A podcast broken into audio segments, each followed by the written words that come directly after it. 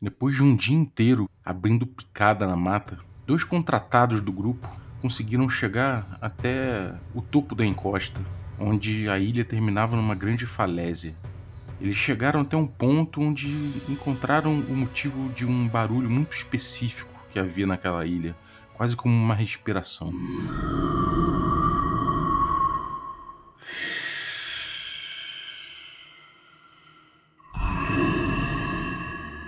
Eles descobriram que esse barulho vinha de uma garganta, um túnel vertical que descia até o centro da ilha, aparentemente, que tinha alguma comunicação com o paredão da falésia. Investigando mais com uma lanterna, eles puderam ver que o interior dessa garganta era cheio de cristais. Esses cristais refletiam a luz com um brilho azulado.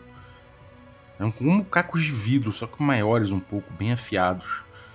Jogar uma corda para descer ali parecia fora de questão, muito arriscado. É, eles puderam notar também alguns pedaços de carne que, averiguando, perceberam ser de porco, talvez. Bom, não é estranho. Num reconhecimento voador, o mago é, acabou percebendo que até aquele local havia uma trilha, essa trilha levaria até uma paliçada. Eles não estavam sozinhos naquela ilha. Bom, de qualquer forma, os dois contratados estavam exauridos e só precisavam sair dali um pouquinho para poder descansar. Pegaram duas árvores altas, ergueram uma rede e ficaram ali com lama passada em, em volta dos pés para evitar os mosquitos e os insetos daquela noite. A vida é dura se você é um contratado. Tomar café eu vou, café não costuma falhar. Tomar café eu vou, café não costuma falhar.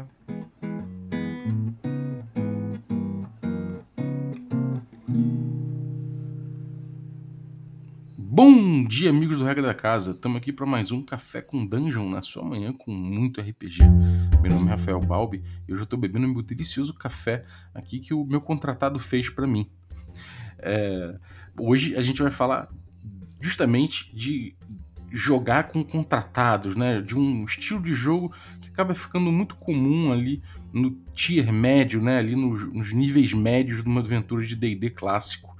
A gente vai falar muito disso a partir de reflexões que a gente fez depois da mesa de domingo, que a gente joga experimentando o Caves and Hexes a partir do nível 5 ali até o nível 9.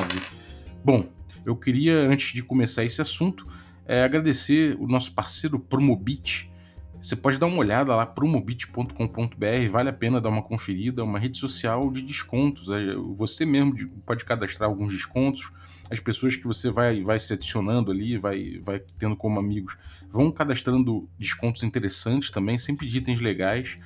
É, e o próprio Promobit checa né, se, o, se o, a promoção está valendo, se tem algum cupom e tudo mais, aquilo fica cadastrado ali.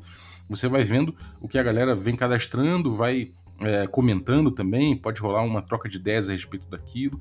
E no fim das contas você vê que o, o, o público, né, os usuários vão cadastrando muitos e muitos é, descontos interessantes ali. Você também pode botar alarmes, pode publicar os seus próprios descontos ali. E de forma geral, são descontos que você encontra na internet, né? Que pode, pode ser na Amazon, pode ser, sei lá, pode ser no Submarino, pode ser em vários canais diferentes. O que importa é que acaba ficando reunido ali com gente que tem um gosto parecido com o teu. Então, promobit.com.br, dá uma checada lá, que, cara, me surpreendeu, muito legal, vale a pena. É, e também queria lembrar que você pode se tornar um assinante do Café com Dungeon a partir de 5 reais. Com 5 reais você já participa de um grupo de Telegram muito maneiro, tem muita discussão interessante, muitos links legais, uma galera muito gente boa que curte trocar ideia de RPG sobre vários prismas, prismas diferentes, o que é melhor ainda. E além disso, você é, participa de sorteios dos nossos parceiros e ainda recebe conteúdo extra. Então, picpay.me barra café com dungeon, considere apoiar o rolê. Bom, vamos lá. É, contratados, né? Na verdade, não é exatamente sobre contratados, é sobre um estilo de jogo por proxy, né? Por, por, quase como um representante seu, né? Você manda o seu representante de fazer determinadas coisas. Como é que isso acontece? Quando você está jogando o D&D clássico, né, o D&D old school, no D&D moderno isso não acontece, mas no old school acontece. O jogo é muito mortal, né? Você se arriscar, mesmo no nível 5, nível 6, é muito perigoso, né? Você ainda tem a chance de, sei lá, de um escorpião é venenoso picar você e há uma chance de você morrer mesmo assim, mesmo tendo um nível alto, né? É... Então, o que acontece? Os, os personagens dos jogadores começam a tomar é, a ficar mais receosos, né, de, de, perder o personagem e eles passam a ter mais recursos também, né, e esses, e, e esses recursos permitem que eles contratem gente, que eles atraiam uh, aventureiros, que eles atraiam, atraiam contratados, né, é, é até uma, uma visão importante da gente ter que é uma precarização da vida, né, porque é gente que topa arriscar sua vida, né, e às vezes não é nem por por uma parte do dinheiro, né? Por, um, por um, uma divisão do tesouro caso encontrem. Às vezes é por uma graninha que vai fazer diferença ali na vida do cara, na vida da família dele, mas é bem curta, né? Então é uma galera precarizada, né? Que às vezes tem um sonho também de virar um aventureiro, mas não tem um capital inicial. É uma coisa bem cruel, bem capitalista, né? Mas é o estado das coisas nesse tipo de jogo. E, bom, o grupo passa a contratar né, esse tipo de, de personagem para poder jogar ali na frente, né? Poder investigar, poder abrir uma picada numa trilha, poder descer numa dungeon antes de todo mundo para olhar o que, que, tem em volta, né? E nesse caso que eu, que eu narrei ali na introdução, foi o que aconteceu no domingo passado, né? É, para abrir a picada na, na, na mata, eles mandaram dois contratados. Quando eles chegaram lá, os contratados que analisaram a, a garganta que eles descobriram, depois teve até uma outra interação que eles mandaram é, os contratados com uma magia de, de respirar debaixo d'água e de luz num tridente para descer pela outra, pela, outra, pela outra ponta da garganta que saía debaixo d'água na, na falésia. E, bom, nesse tipo de interação que acontece, é que o grupo tá ali parado, tá gastando seus recursos, né? O, até essa, é, esse personagem ele, ele, se torna um recurso ali. Claro, existe um, uma questão ali da moral do personagem, né? É importante você entender que ele, ele não vai topar tudo, ele não é um, um boneco do Warcraft que se clica nele, clica em outro lugar, ele vai até ali necessariamente, ele pode se negar a fazer determinadas coisas. É importante você construir essa relação, né? Do contratado com o contratante. Você entender até psicologicamente como é que funciona isso para ele. Tem o, a moral também que é influenciada pela, pela, pelo carisma do contratado. Então pode ser que em determinado momento você resolva jogar dados para ver o que, que esse contratado vai fazer. Mas de forma geral ele é enviado para lá para correr o, o, risco né, no lugar do, do personagem do jogador. O que é compreensível se ele não quiser morrer quiser explorar determinada situação, determinada dungeon, né? Inclusive, entrar numa dungeon passa a ser uma decisão muito mais importante depois que você tem é, determinado nível, né? Você já tem um investimento de tempo naquele personagem, você não quer dar mole. É... Então, é, acho que é natural desse, nesse ciclo, né? Que começa no nível 5, mais ou menos, e vai mais para frente, que você comece a fazer isso. Antes você já pode ter contratados, é claro, mas você já tem acesso até a mais, a, a mais informações, né? No caso, essa ilha que o pessoal foi, era uma ilha que estava no mapa, quase um mapa do tesouro ou algo assim, que eles descobriram no, nos pertences de um, de um mago velho doido, meio mendigo, que eles, que eles é, enfrentaram numa torre e puderam resgatar esse tesouro desse, desse, desse mago. É, um mago estranho, inclusive tinha um, um corpo dentro de um, de um, baú de um, de um menino, uma coisa estranha. Assim, o menino estava vivo ainda, mas estava em transe, enfim. É, o grupo teve acesso a esse, a esse mapa de um tesouro, né? teve acesso a, a, informações a respeito daquilo, pôde negociar uma, uma expedição, comprou um dracar, comprou, é, comprou um, muito equipamento para fazer essa expedição. Né? Então o grupo tomou uma, uma cautela muito grande. O jogo, uma parte do tempo, foi de reconhecimento. Né? O, o mago pôde fazer uma magia de voo no, no sacerdote, que deu uma, uma voada junto com com um pássaro com que ele conversava, né? Tudo com base na magia. Então ele fez um reconhecimento aéreo, o pássaro mostrou para ele onde era aquele, de onde vinha aquele barulho de respiração da ilha, mostrou a garganta. Isso permitiu que o grupo traçasse, né, o plano de exploração daquela ilha de uma forma extremamente segura, né?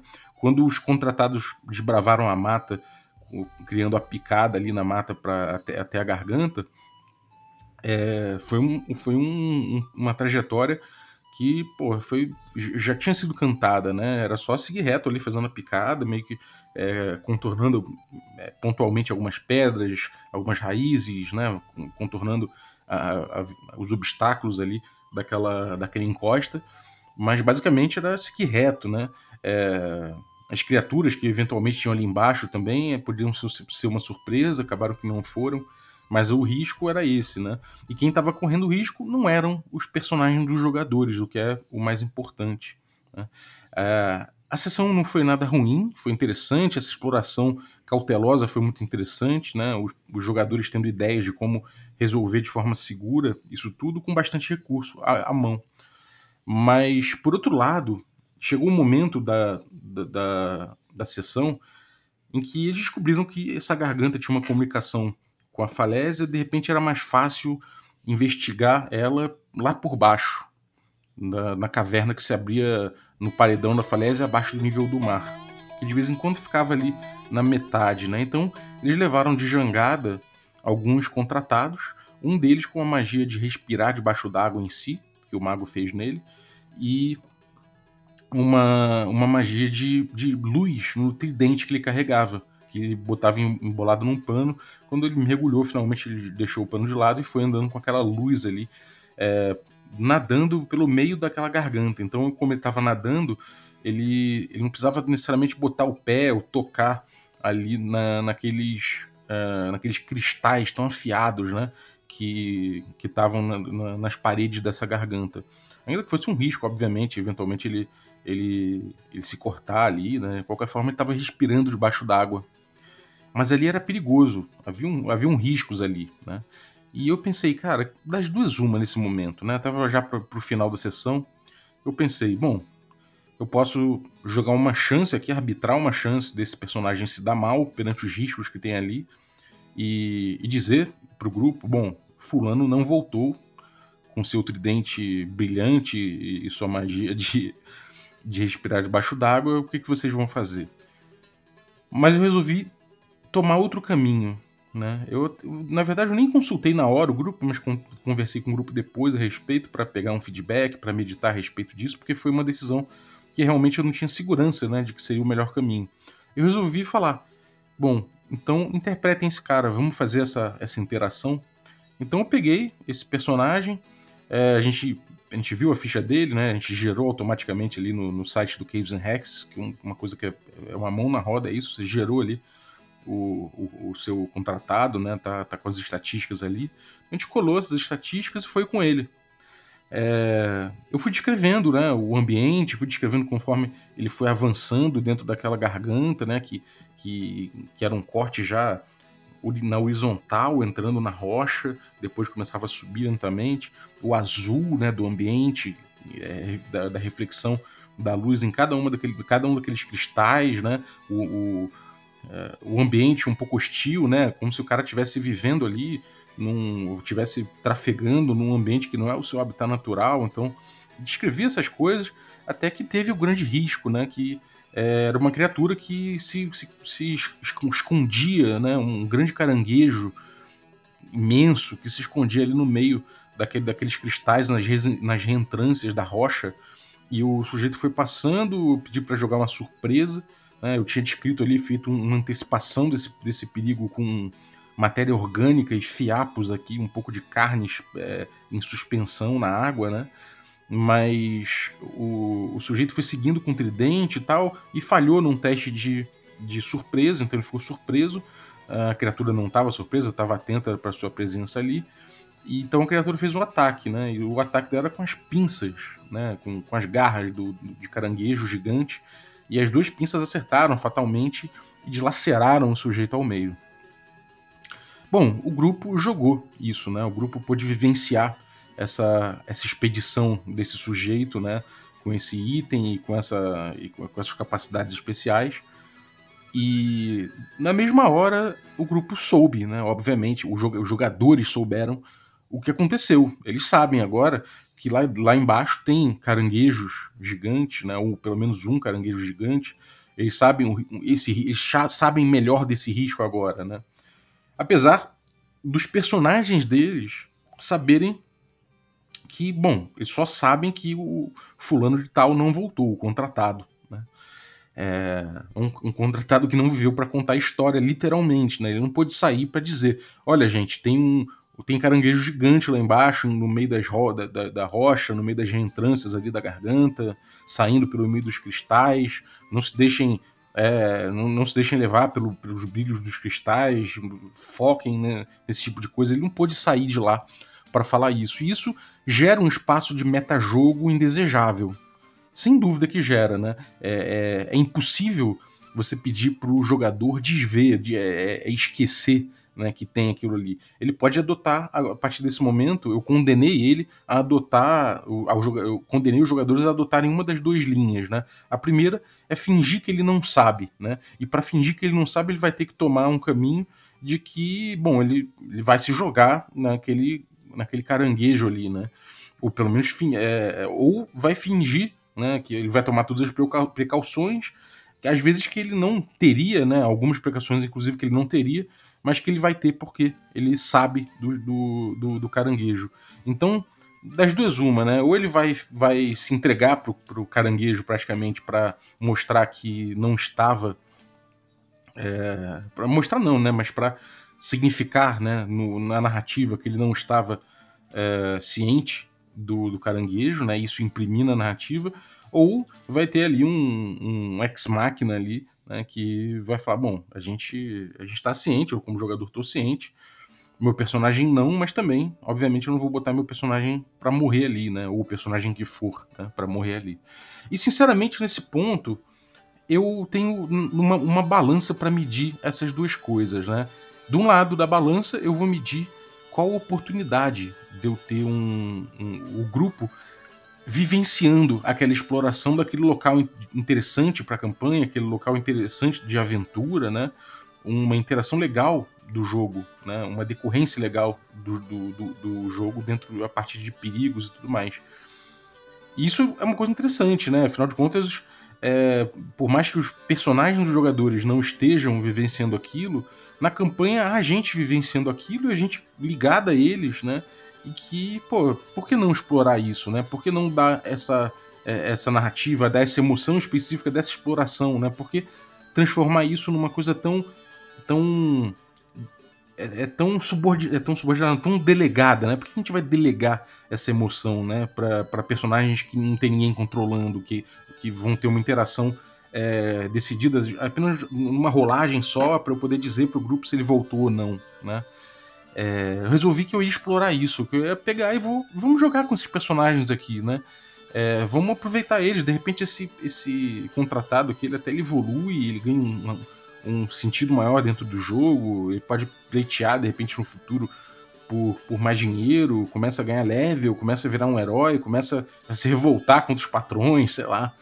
Eu acho interessante esse tipo de coisa, né? Então eu resolvi adotar isso. Por outro lado, né, a gente tem, no outro lado da balança, a gente tem essa questão do metajogo, né? De você simplesmente chegar e descrever para o grupo: olha, o sujeito foi lá para baixo, não voltou. O que, que vocês vão fazer? Isso gera também mistério, isso gera uma interação interessante. Por outro lado, deixa a, a, aquela, aquela sessão inteira que foi tão. É, que foi tão é, cuidadosa, né? Tão é, tão minuciosa na sua exploração e tudo mais, ela vai deixar esse tom. Não, não acabou, acabaria que não imprimiria tanto nenhum risco ali, né? Eles evitaram os riscos, não tem porque eu ficar forçando a barra para gerar os riscos. Os riscos que tinham, eles conseguiram evitar com cautela, com seu, usando seus recursos mágicos, seus recursos uh, humanos ali, né? E tudo mais. E não teria por que forçar a barra em cima disso, né? Então, na balança, eu acho que o outro lado pesou. E eu não me arrependo disso, né? Eu, eu acho que poderia ser interessante a sua maneira, né? Utilizar essa coisa de jogar um dado só e falar pro grupo que o cara não voltou, isso poderia dar. É, mexer com a cabeça dos jogadores, de repente o jogador pensa, puta, vou ter que eu mesmo, meu personagem mesmo ir lá, né? Porque, de, porque eu não sei por que, que esse cara não voltou. Então pode ser perigoso demais pro, um, pro retainer. Se eu mandar outro, pode ser que eu perca outro, simplesmente. Uh, isso podia dar interações interessantes, interações interessantes, mas eu preferi ter essa interação naquele momento. Né? É claro que agora eu não consigo mais medir o efeito do pós, né? De como, como teria sido se eu não tivesse feito esse roleplay desse, desse contratado, né? Podia ter sido mais interessante no fim das contas, podia ter dado é, um suspense diferente, podia ter dado outras coisas, mas eu resolvi trazer o foco narrativo para aquilo ali. Enfim, talvez a resposta para isso seja que, assim, chegando a uma conclusão agora, refletindo aqui com você, eu acho que de repente, nesse caso, teria sido melhor eu não eu, eu não interpretar, não puxar a interpretação, não puxar um foco interpretativo nessa interação. De repente era melhor eu ter resolvido isso com um dado mesmo, explorado uma chance dele ter se dado bem ou não. E se ele não voltasse, né? Quer dizer, se ele voltasse, ele daria a informação para o grupo, daria inteligência para o grupo.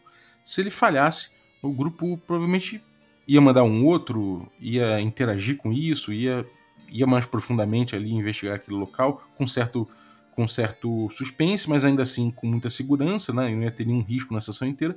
Mas é, eu acho que não é impossível interpretar os, os, os retainers, só que é, talvez seja interessante fazer isso caso aquela aventura seja pautada nisso. Não, não sei se eu estou deixando claro o que eu quero dizer.